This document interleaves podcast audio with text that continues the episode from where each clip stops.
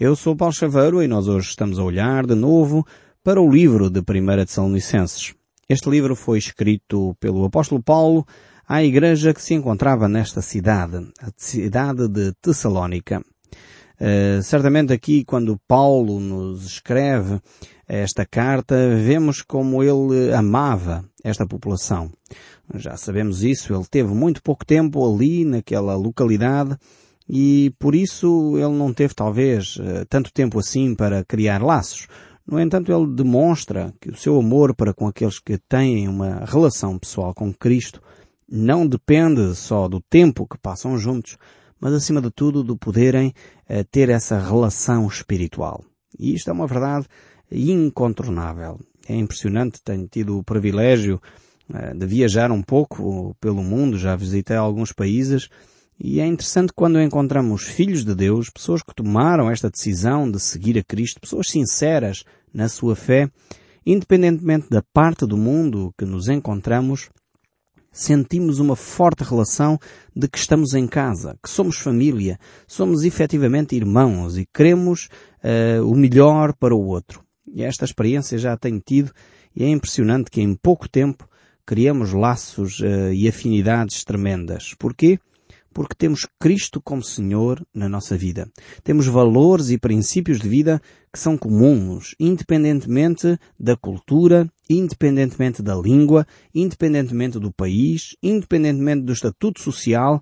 Realmente, quando estamos em Cristo, sentimos que somos parte da mesma família. E o apóstolo Paulo manifesta isso de uma forma tremenda aqui na, na carta que ele escreve aos Tessalonicenses, mostrando que apesar de ter estado muito pouco tempo em Tessalónica, ele eh, estabeleceu laços que são eternos, laços que são espirituais e que durarão para todo o sempre. Isto é impressionante porque é uma realidade que só pode experimentar aqueles que têm esta relação pessoal com Cristo. E realmente o apóstolo Paulo foi um homem que viajou muito. Ele foi um dos principais eh, testemunhas que Deus usou para levar o Evangelho ao grande Império Romano. Paulo, de facto, foi uma personagem marcante da história do cristianismo.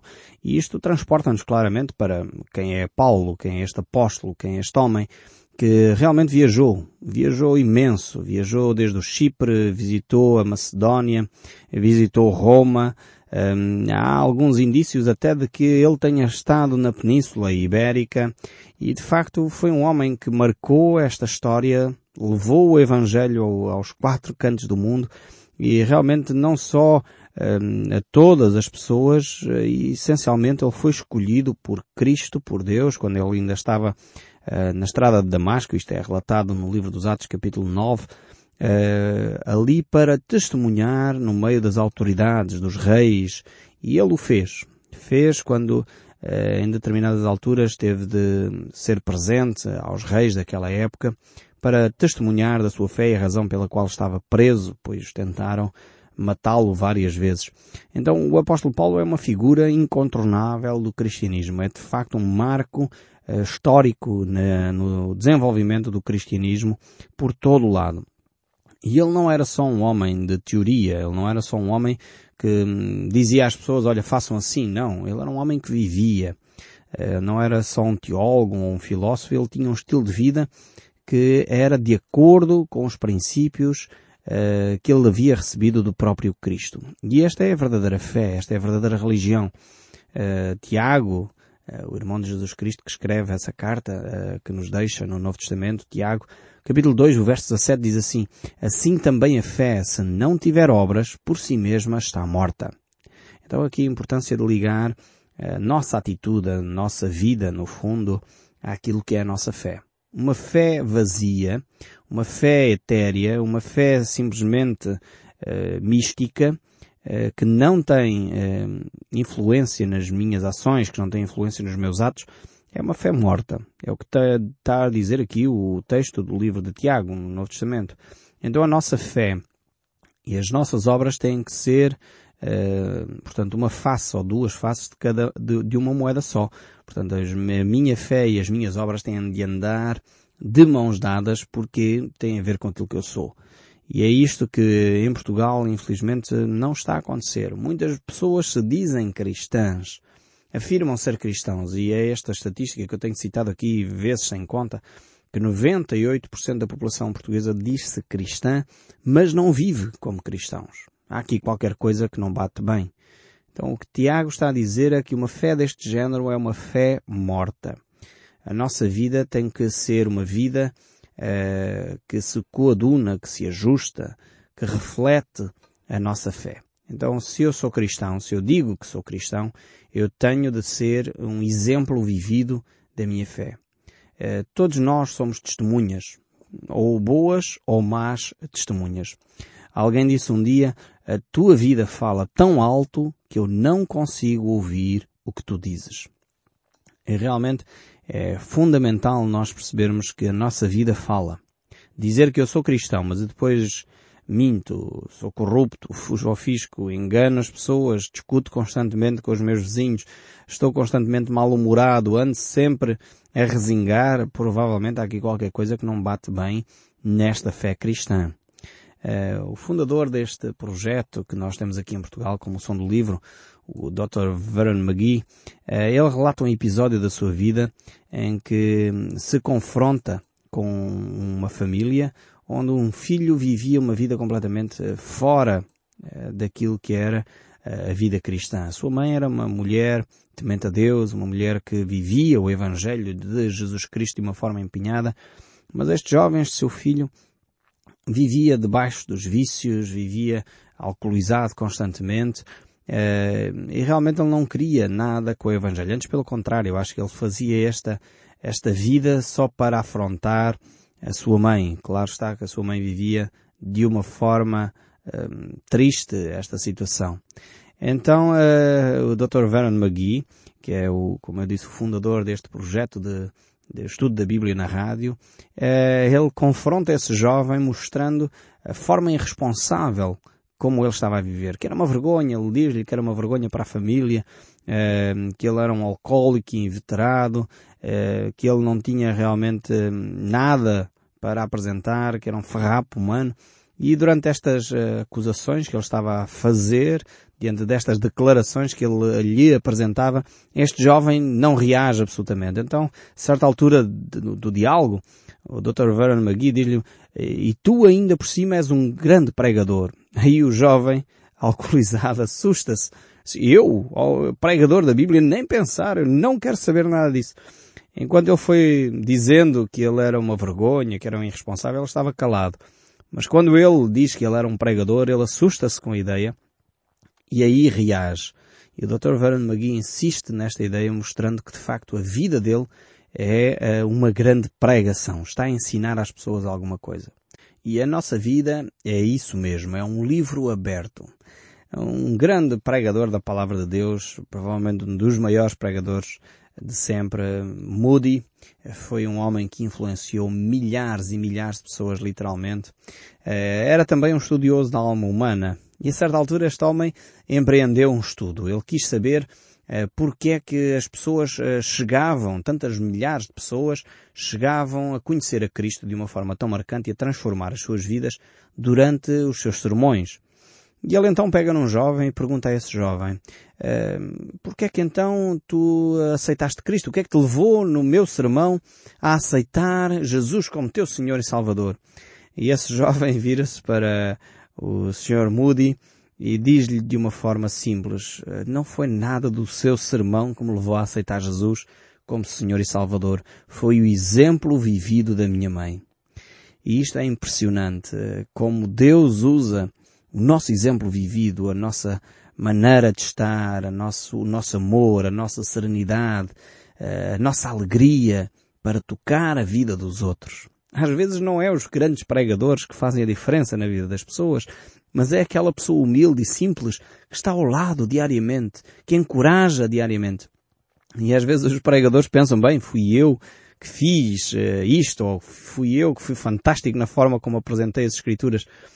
Uh, não tem nada a ver com isso, muitas vezes. Muitas vezes tem a ver com um exemplo humilde de um irmão ou de uma irmã, de um vizinho ou de um amigo que vive o cristianismo de uma forma empenhada, de uma forma dedicada e isso marca a vida daquelas pessoas de tal maneira que é necessário uh, nós cedermos quando compreendemos a mensagem do Evangelho, porque vemos que aquela vida é uma vida diferente. Realmente eu espero que no nosso país cada vez mais os cristãos comecem a assumir o seu papel de cristãos. Não podemos realmente continuar num país que se diz cristão, não podemos viver num país que se afirma cristão e continuar a ser um dos países mais corruptos da Europa. Não podemos continuar a dizer que somos um país cristão onde existe um caos nos nossos tribunais, onde as situações prescrevem, onde não há condições para que os tribunais façam justiça. Não podemos continuar a dizer que somos realmente um país cristão quando existem buracos financeiros no orçamento do nosso Estado e ninguém é responsabilizado, onde ninguém sabe para onde esse dinheiro foi, onde obras públicas uh, duplicam ou triplicam os seus orçamentos e não há responsabilização de ninguém sobre esses desvios desses dinheiros dos contribuintes, onde investimentos são feitos sem que isso seja de interesse público efetivo. Quando há necessidades na área da saúde, da educação, das infraestruturas básicas, e em vez disso o nosso país investe dinheiro em coisas que são secundárias. Nós precisamos realmente de perceber que o cristianismo tem a ver com o nosso dia a dia. Os valores cristãos têm a ver com a nossa responsabilidade diária de viver uma vida íntegra, de viver uma, uma vida responsável, uma vida que traz bem-estar. Não podemos continuar a dizer que somos um país uh, cristão onde vemos que a escravatura uh, de muitas classes sociais acontece mesmo debaixo do nosso nariz.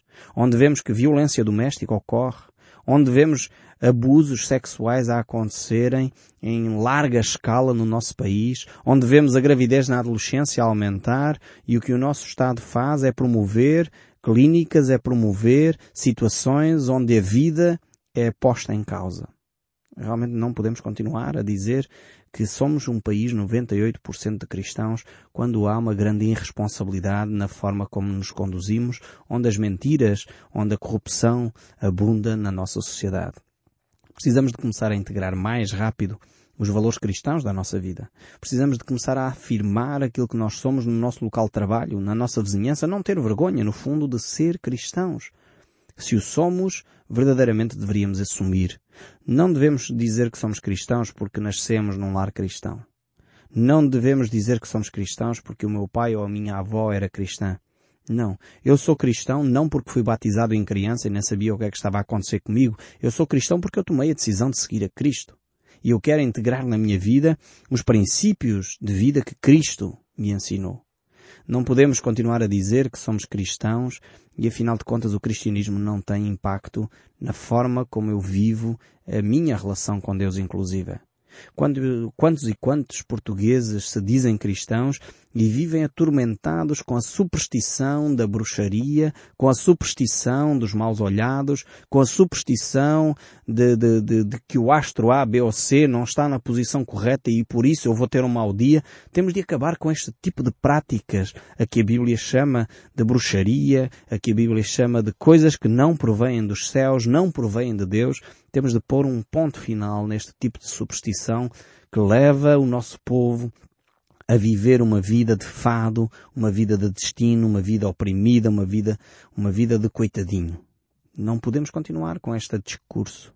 A Bíblia mostra claramente que aqueles que são cristãos são mais que vencedores em Cristo Jesus, por causa do amor que Ele tem por nós. E é interessante ver que quando o apóstolo Paulo chegou a determinadas cidades, como por exemplo Tessalónica, que nós estamos a ver, ou Éfeso, é interessante que a mensagem de Cristo fez tanta diferença que aquele povo ali pegou nos livros de bruxaria, pegou nos livros que tinha em casa que falavam de, de esquemas para amaldiçoar pessoas e levaram à praça pública e queimaram esses livros. E diz o texto bíblico que o valor desses materiais queimados ascendia a muito e muito dinheiro.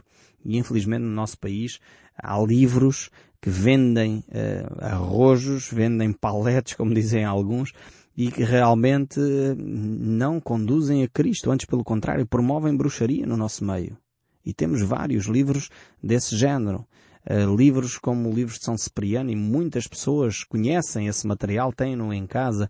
Livros como os livros do Harry Potter e outros que promovem bruxaria no nosso meio, muitas milhares de pessoas estão a ver e a achar que aquilo é um conto de fadas, um conto para crianças. Não sejamos ingênuos cresçamos um pouco na nossa relação com Deus e percebamos onde Satanás está a minar a nossa sociedade. Ele está a fazê-lo nas nossas crianças. E nós, como pais responsáveis, não podemos permitir que os nossos filhos continuem a se afastar dos princípios de Deus. E depois estranhamos que o nosso país está no caos em que está. Ele está no caos em que está porque o nosso país, em termos espirituais, está num caos. As pessoas perderam referências. Os líderes religiosos da nossa nação não têm sido exemplo para ninguém. Têm tido vidas duplas, muitas vezes até triplas. Pessoas que num púlpito, num altar, declaram a palavra de Deus, mas depois a população sabe que essas pessoas não vivem em conformidade com os ensinos que eles têm. Temos de acabar com isso. E a Bíblia tem recomendações. Como devemos fazê-lo? Se um líder religioso, um líder espiritual, que é cristão, vive de uma forma uh, contrária aos ensinos de Deus, a Bíblia diz que ele deve ser corrigido publicamente para que haja temor na igreja. Então, em vez de nós falarmos mal dos nossos líderes religiosos, sejam eles padres, pastores, bispos ou outra coisa qualquer, outro título que tenham à frente, nós deveríamos era corrigi-los publicamente, com duas ou três testemunhas, que é o que a Bíblia diz. Não andar a falar mal nas costas, porque isso é murmuração e é pecado. Estamos nós a pecar. Mas quando há pecado de um líder religioso, de um líder espiritual, ele deve ser confrontado com isso e posto, uh, enfim, no seu devido lugar, sendo corrigido publicamente. Mas nós chegamos então aqui a este texto bíblico e depois desta introdução larga sobre esta secção que Paulo vai falar aqui, ele vai manifestar então este amor àqueles cristãos que ali estavam em Tessalónica. E diz assim o verso 7 do capítulo 2 da primeira de São Licenses. Embora pudéssemos, como enviados de Cristo, exigir de vós a nossa manutenção, todavia nos tornamos carinhosos entre vós, qual ama que acaricia os próprios filhos. Assim, querendo-vos muito, estamos prontos a oferecer-vos não somente o Evangelho de Deus, mas igualmente a própria vida, por isso que vos tornastes muito amados de nós. Paulo aqui vai falar acerca do relacionamento, a forma como ele ama uh, este povo. Ele o ama como uma mãe, uma mãe que cuida dos seus filhos. E o verso 9 continua, porque vos recordeis, irmãos, do nosso labor e fadiga e de como noite e dia labutamos para não vivermos à custa de nenhum de vós, vos proclamamos o Evangelho de Deus. Temos aqui o apóstolo Paulo a mostrar que ele não queria viver dependente das ofertas da igreja. Ele queria, de facto, viver uh, e por isso ele trabalhava, ele tinha a sua profissão para o fazer. Isto não quer dizer que tem que ser sempre assim, como ele próprio assume aqui, era legítimo ele receber uh, dessas pessoas, mas no entanto ele queria manter uma equidistância destas pessoas. Eles eram novos convertidos e, como soubemos, ele teve lá três semanas e ele não queria depender dessas questões. Eu por isso ele manifesta este amor uh, desprendido, um amor que não é interesseiro, um amor que não depende das ofertas que as pessoas dão ou não dão. Ele não trabalhava por causa de ter receber o salário no final do mês. Ele trabalhava porque amava aquelas pessoas. Assim como uma mãe não trabalha noite e dia uh, porque é paga de forma alguma. Não há salário nenhum para pagar a uma mãe para acordar três em três horas para dar de mamar ao seu bebê, mudar a fralda durante a noite isto é um trabalho que não tem uh, salário possível. Então é aqui o apóstolo Paulo pega neste exemplo, nesta imagem, e transporta para o cuidado que ele tinha para com estes cristãos. Como seria bom se os nossos líderes uh, religiosos tivessem este mesmo amor, este mesmo cuidado, este mesmo zelo para com as pessoas que frequentam as suas comunidades. E diz ainda o verso 10 deste capítulo 2, Vós e Deus sois testemunhas, do modo porque piedosa, justa e irrepreensivelmente procedemos em relação a vós outros que credes. E sabeis ainda de que maneira como o Pai a seus filhos e cada um de vós exortamos, consolamos e admoestamos para viverdes por modo digno de Deus, que vos chama para o seu reino e glória. Agora aqui o apóstolo Paulo vai apresentar o aspecto de, dele se relacionar com estas pessoas como pai. Ele fala como mãe, como pai e como irmão, nós iremos ver um pouco mais à frente. É um pai que exorta, que consola, que admoesta. Estas três palavrinhas fantásticas.